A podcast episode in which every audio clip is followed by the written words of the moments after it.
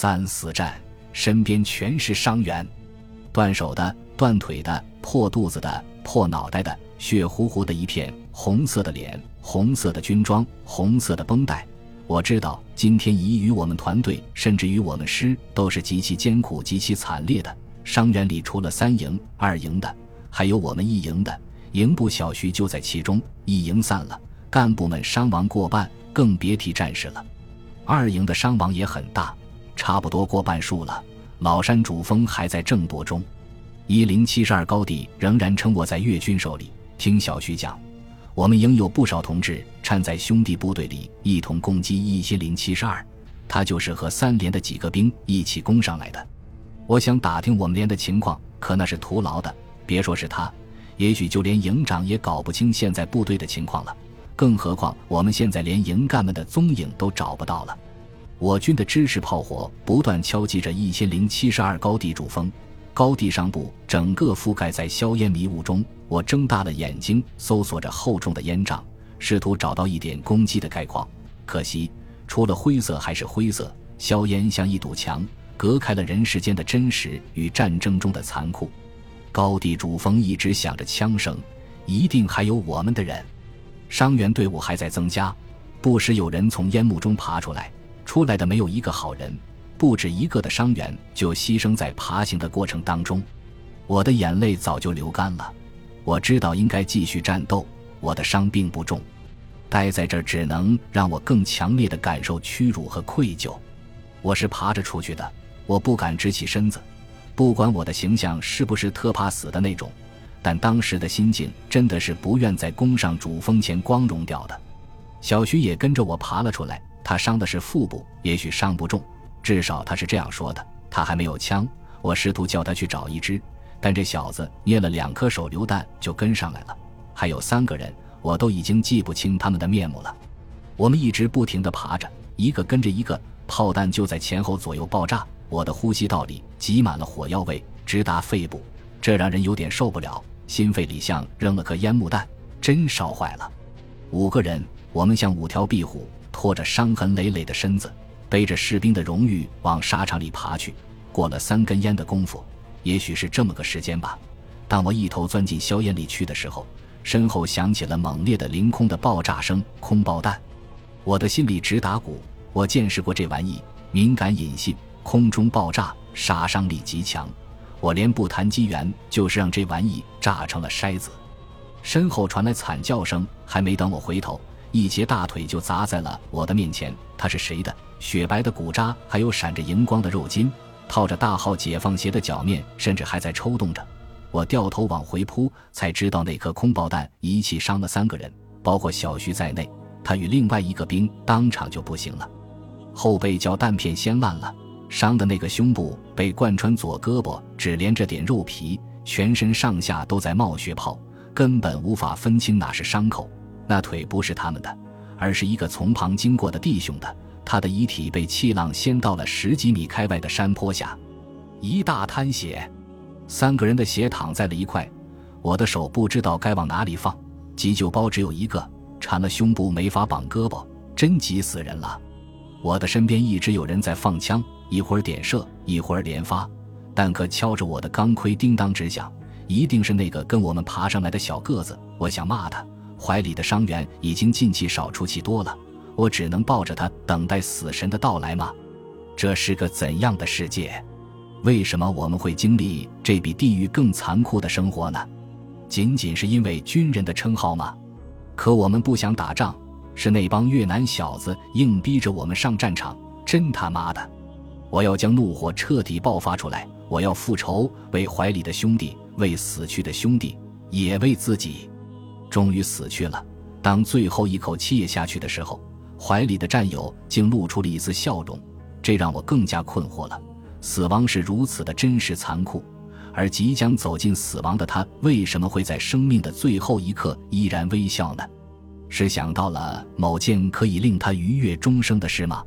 或许仅仅是因为感受到了苦难的最终解脱吧。我的身上全是血。有他的，也有小许的，还有另外一位不知姓名、不知不别的战友的。他们的血液温热着我的躯体，还有我的灵魂。沐浴在他们的高尚里，我仿佛觉得自己也变得干净，变得纯洁了。我是第一次如此肯定地相信自己的思想，并坚定地渴望着投入血战，拥抱死亡，因为我知道我和他们一样，正置身于卫国战争的伟大进程里，是这个民族、这个国度的复兴史中不可缺少的基石。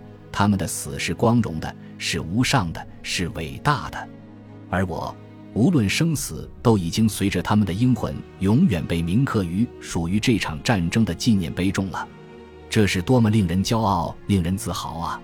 从转身的那一刻起，我就决定不再回头了，要么死去，要么前进，一切为了祖国，一切为了人民。如果时光能急速前进的话。哪怕只是跳跃到九十年代，也许这种口号只会给人以百分之一千的虚假感觉，但在那个年代、那个环境下，我和我的战友们真的就是抱着这样的信念去舍生忘死、去奋勇拼杀的。进攻，顶着枪弹炮火，扛着死去战友的灵魂，我们疯狂极了。小个子的叫声，绝对的男高音，合着他的狂叫，我们竟然冲上了一千零七十二的前沿阵地。越军的火力依然猛烈，我们就隔着一道胸墙对射，手榴弹就像廉价的土豆砸过来砸过去，满耳朵全是爆炸声，满眼全是弹光火影。打光了子弹，拼完了手榴弹，我们仍然对射，只是扔出去的变成了石头岩块。越军的子弹打中了我，先是右手，接着是脑袋。小鬼子太不干脆了，全是擦擦弹，伤不了骨头，断不了筋。我们没想过能活着下去。仗打到这个架上，已经不是生死的问题了。石头岩块砸死人，就好比绿豆砸苍蝇，太难了。小个子的眼血红血红的，他不看我，也不看越军，只瞪着灰蒙蒙的天干嚎。他要疯了，我也一样。我想爬上胸墙，我想扑到越军堆里去，我想被无数的子弹同时击中打死。为了祖国呀，为了人民啊！为了死去的战友啊！还没等我拖着身子爬上胸墙，越军扔过来的炸药包呲呲响着掉到了我们中间。我在发愣，明显迟钝的大脑对眼前冒着青烟的家伙尚未反应过来。小个子扑了过来，是炸药。我的反应一定是在倒地的瞬间恢复的。人没落地，火光、浓烟、巨响，一切都是那么突然，一切又都是那么自然。我能看到四分五裂的小个子。还能感觉到自己空荡荡的袖管在风中飘扬，这一切都结束了。作为士兵，我终于战斗到了最后一息。为了骄傲和自豪，死去并不是一件特别痛苦的事了。眩晕来得很快，以至于在疼痛尚未到来的时候，我就已经失去了知觉。我像做了一场梦，梦里有蓝天、白云、太阳、月亮，还有家乡的小桥，还有门前的石碾子。回家的路真远啊！再次醒来，我已经躺在陆军医院整洁漂亮的病房里了。我的左手没了，齐根锯掉的，一手说不锯就得烂心烂肺烂小命了。从此，我以大踏步的速度进入残疾人的行列。我是从医院直接复员回家的。战争与我只有一天的时间，但这一天却改变了我的一生。四二八在绝大多数人的生命里都仅仅是一个普通的日子。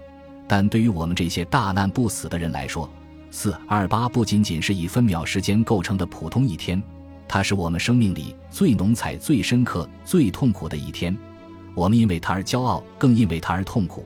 但于生者来说，骄傲是暂时的，而痛苦却终将陪伴我们走完一生。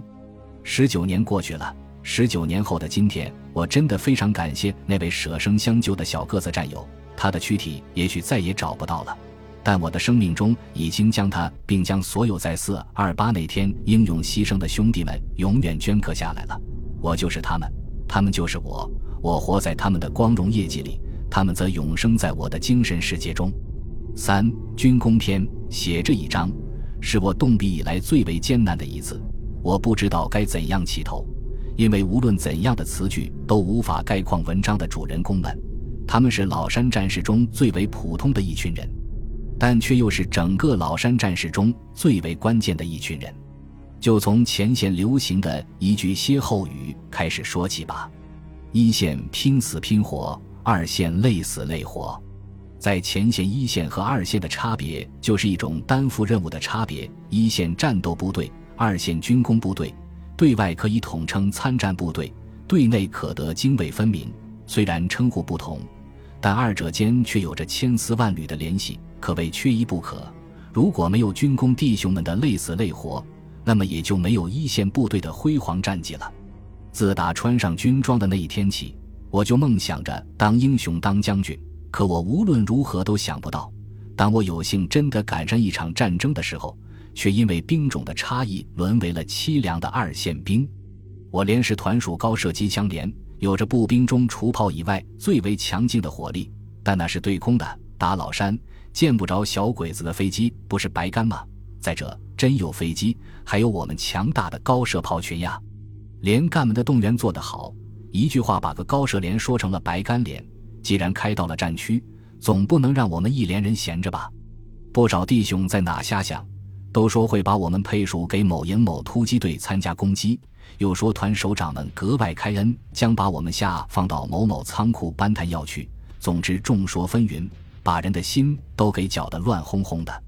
随着军马一匹匹的迁到连里，随着连干们一次次屁颠颠的进出营部团部，任务终于下来了。一句命令决定了我们最终的身份——军功。这对于我们是一个全新的词眼，品着落地九分力的字儿。我与绝大多数的战友咂巴出来属于他的别一种更合乎词义的解释：苦力。真是三生有幸啊！成了穿军装的苦力，那脑筋真的一时半会转不过弯来。可命令毕竟是真实可信的，我明白。从此以后，我的英雄梦将在日复一日的体力劳作中等待被某个时刻大浪淘沙似的挖掘出来了。临战训练即将结束，我连的任务更加明确了。按照作战部署，我连将担负一营进攻方向的前送后运工作，弹药、补给、伤员、烈士，一切与战争有关的东西都得靠我们的肩膀还有四条马腿去送去运。连里开始制定作战计划。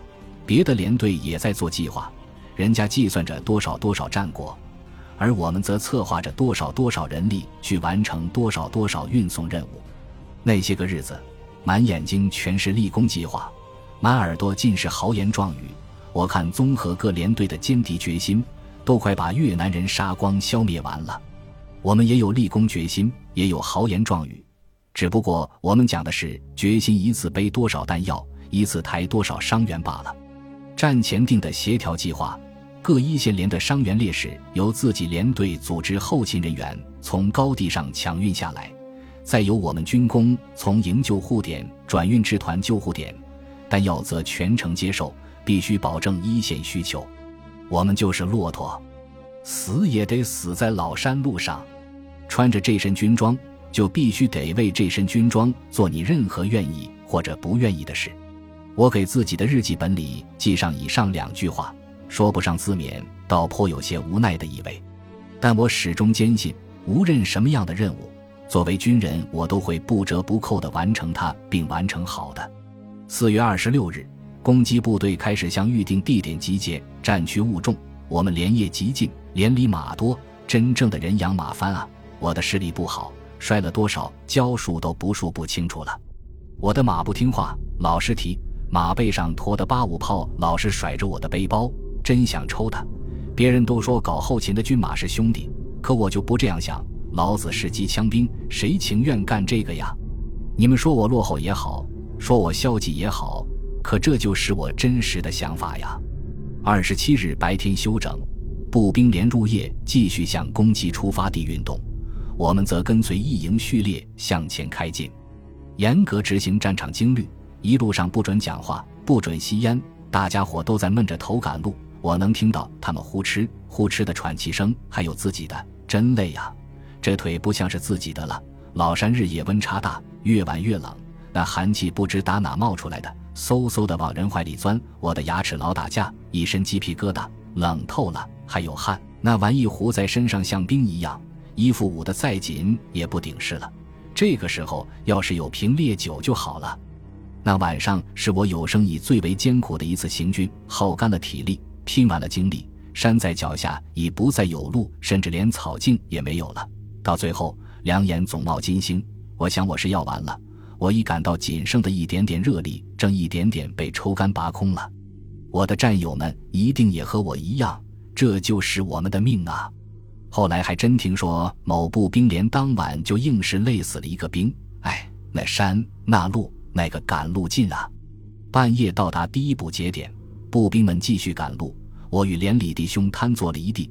我们没有力气向他们告别。夜深天黑，也根本无法分清匆匆而过的人们是怎样的面目。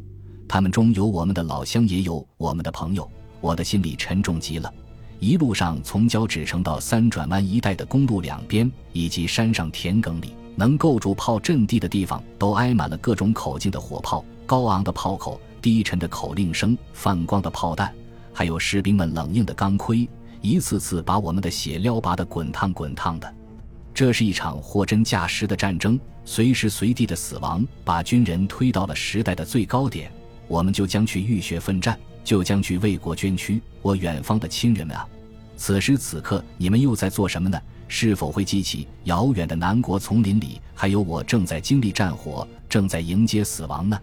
不远处黑惨惨的老山轮廓依然沉浸在静寂中。我知道，用不了多长时间，在那儿，在那庞伟的山系上将盛开千万朵耀眼的光华，那将是人世间最美丽、最具威慑的光华。风萧萧兮易水寒，壮士一去兮不复。还还有但使龙城飞将在，不教胡马度阴山，搜肠阔肚啊！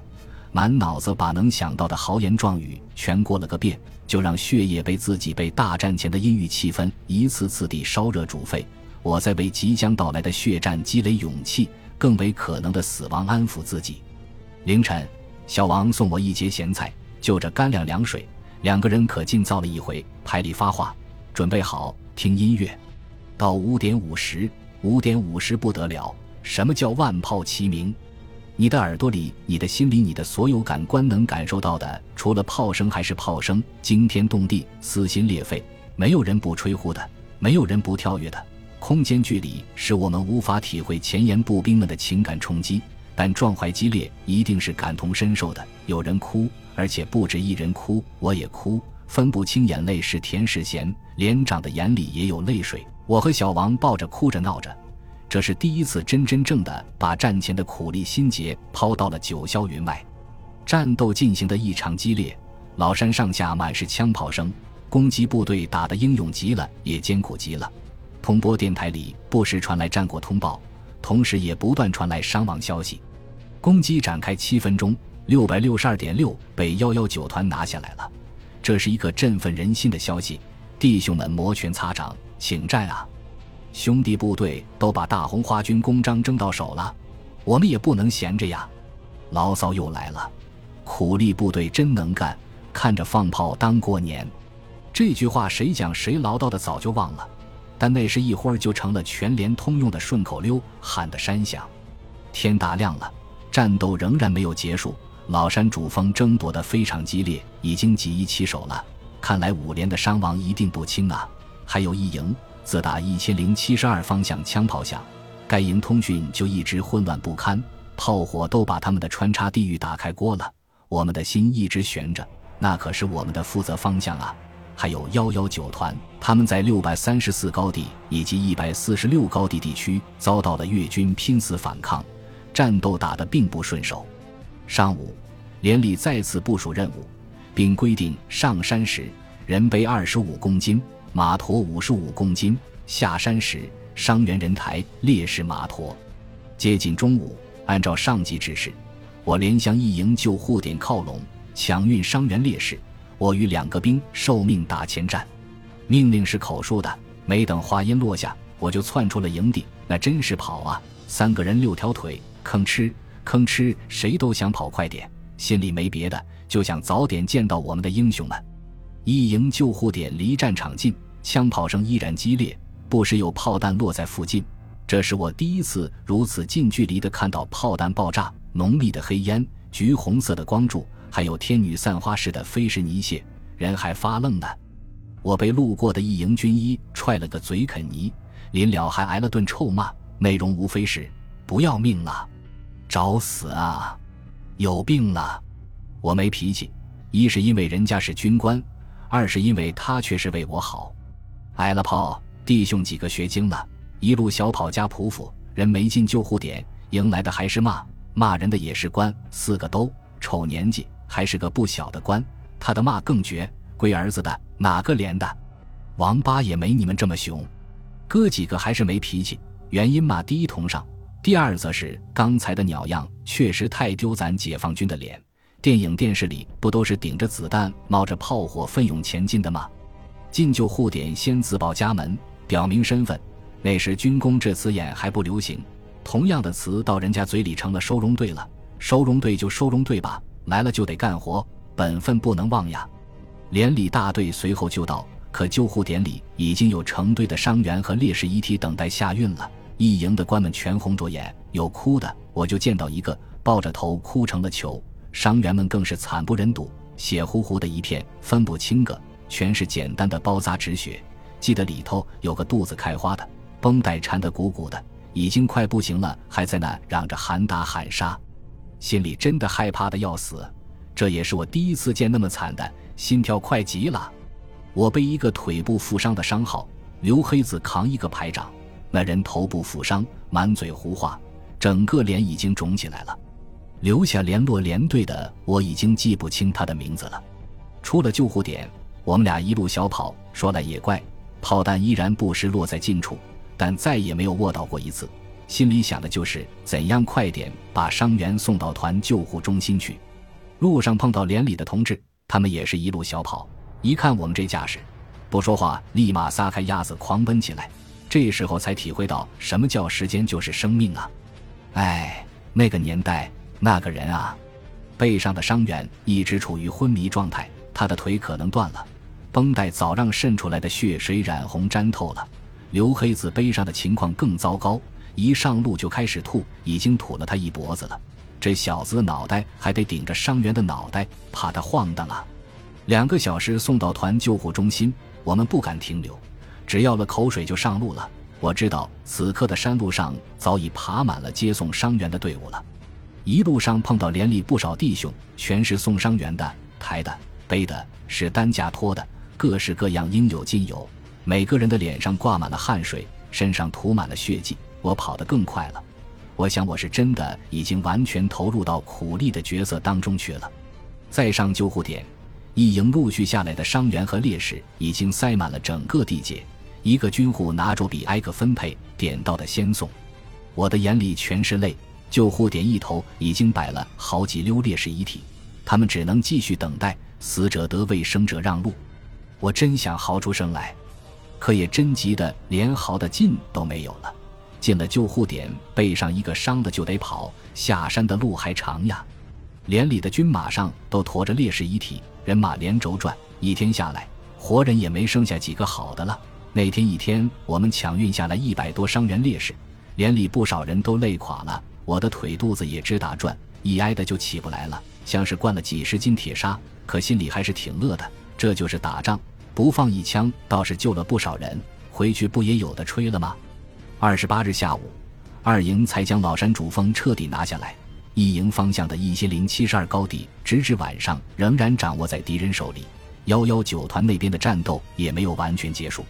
晚上碰到二营的老乡兵，他告诉我，他们营伤亡严重，特别是五连，也就是现在的老山主攻连，副连长张大全也牺牲了。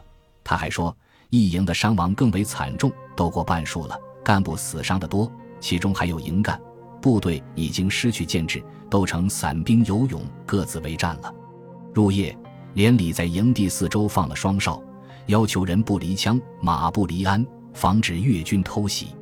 我的雨衣行军时丢掉了，班长要让我，我没好意思要，山里雾气重，小半夜衣服就湿透了。我蜷缩在泥地里，抱得再紧还是冷，上下牙不听使唤，怀里的枪像个冰坨坨，冻得慌。二十九日晨，一零七十二高地以及六百三十四高地地区的战斗还在继续。连里组织两个排前运弹药，我还与刘黑子搭伙，马背上驮着炮弹，两人背上还扛着四箱手榴弹。路上碰到后运烈士遗体的民兵分队，他们与我们一样的装束，只是没有领花肩章而已。从山脚到一线阵地来回要五个小时。我们从一早开始来回跑了两趟，拉上去六箱炮弹、四箱手榴弹、两箱机枪子弹。我们排背回来六名伤员、三具烈士遗体。途中遇敌炮火袭击一次，但着点偏远，未造成伤亡。排里一匹军马闪了前蹄，提前退出战斗了。下午四时，一零七十二高地战斗才宣告结束，由幺二零团组织兵力收复下来。当晚我连休整。三十日，我团各营因伤亡严重被转入二线休整，我连继续抢运各营伤员烈士。听说南廊已经囤积了不少烈士遗体，等待民兵转运了。一线各临时救护点仍然有部分伤员尚未抢运下来。下午，连里组织突击队，对我团各救护点实施突击抢运，基本上将所有伤员与烈士遗体抢运下一线了。五月，老山战事进入焦灼状态，越军零星反扑不时发生，前沿步兵伤亡不断，后勤供应压力重疾了。那些个日子，我们没睡过一个囫囵觉，没吃过一顿正儿八经的饭，冷水就压缩饼干，雨衣裹泥巴。我们在艰苦里寻找心中的英雄梦。都说军人好打枪，我也喜欢。战争给了士兵们一次绝好的枪会，而我。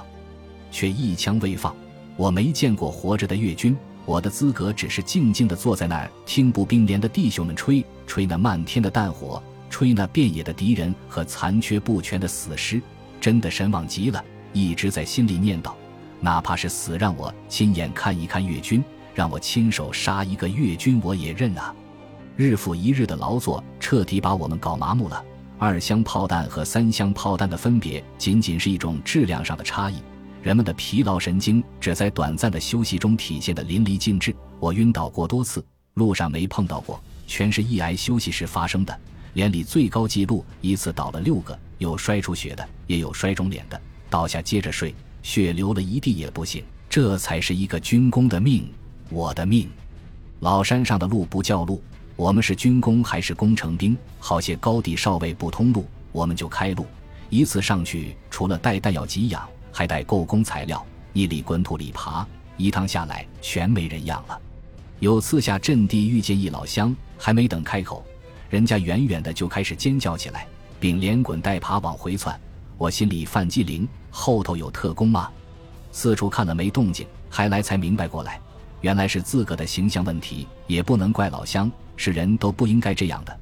够齐肩的长发，全是汗渍血渍凝结的坨坨，脸上黑一块青一块。胡子拉碴，还有身上，统共两块布片，还全是洞，露肉的地方也不干净。溃烂早已统一全身，连块台湾岛也没剩下了。厉害的地方还在泛黄水，有脓，捂着痒，掀开更痒。这样的形象往老百姓面前一戳，正常的人都会跑的。就这，我们还自以为是的到处炫耀。别说，还真有理解的，大官就理解。某次，某州某县领导上前线慰问。冷不丁就被领到我们那儿了，干部们喊口令，全连老少爷们齐哨阵。有想穿衣服的干部制止，我们拼死拼活为的啥？不就是为了地方上的人民吗？也让这些地方官们感动感动，知道我们是咋为他们作战的，场面感人。当时没觉得，现在回想起来确实酸，叫每个人叫每颗心为之颤抖，为之落泪。空地上一片狼藉，不是物件，而是人。狼藉的人像一群叫花子，只有头上刚盔坠的五角星还是那么亮那么红。那次慰问成了一哭会，地方领导们挨个拥抱我们。听说连里还有他们地方上的兵，他们一定要见。后来知道那个兵上阵地了，领导们仍然不依不休的要等待他回来。我们也感动，战区人心直，战区里的兵心更直。你给他们一点好，他们准保还你满腔的热情。就着地方干部们的眼泪。我们拿出能拿出来的所有家当招待他们，哎，这是我第一次真正体会到军民鱼水情的含义。一九八四年，老山战事激烈，部队伤亡大，军工也不例外。我们连头一个牺牲的就在五月份，记得他是陕西人，好像是陕南的。这小子个大体壮，当过八二五炮手，战时调到我们连的。战区多雾，今天实属难得。但今天也是最危险的，对于敌我双方来说，射击世界清楚，更是打击对方有生力量的好时机。那天就是一个大晴天，我们班为老山主峰前运弹药，他与我在一个组。我这人嘴不利索，不好讲话。这小子话多，一路上尽听他吹。不过也怪，听着他吹，人也觉得舒坦。漫漫山路，真觉不出有多长来。我还记得他曾告诉我们，参军前在老家处了一个对象，姑娘人美心更美，人家出征加吹灯。可这位知道对象要上战场，却赖战要结婚。我们都说他命好，摊着个俏喜凤。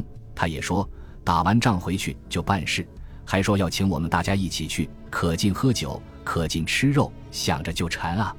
过百米峰繁线时，他与我前后个，那地距主峰不到二里路程，过了就叫安全了。前面通过都没事，剩我俩，他愣是从我肩上抢过去一箱手榴弹，我不干，他就踢我，我个壮。扛着不碍事，你小子体弱，多背一箱跑得慢，别被炮弹追上就好。这句话让我终生感念。冲过封锁线，还没等我回头，后边就响炮了。他惨叫了一声，就一声，炮弹长眼似的砸碎了他的身子，什么也没留下，只留下那句话。我们几个往回扑，班长拦着不让动。越军的高级火力转眼就封锁了来路。那土尘被子弹掀起人高，还有小炮咚咚咚敲击着地面，也撕裂着我们的心脏。我哭了一路。下车时，我们只捡回来一堆肉块。那晚我做了一个梦，梦见大个子领着他那俏喜凤来看我们了，还请我们可劲的喝酒，可劲的吃肉。有了第一个，就有第二个。死了人的连队很难不再死人的。过五月。我连伤亡人数直线上升，缓过劲来的越军拼命封锁我军的后勤供应路线，哪天上路，军工都有伤亡，没办法，死也得上啊！不上，前沿步兵就得死，这是一个无奈的选择，明知道要伤亡而为之。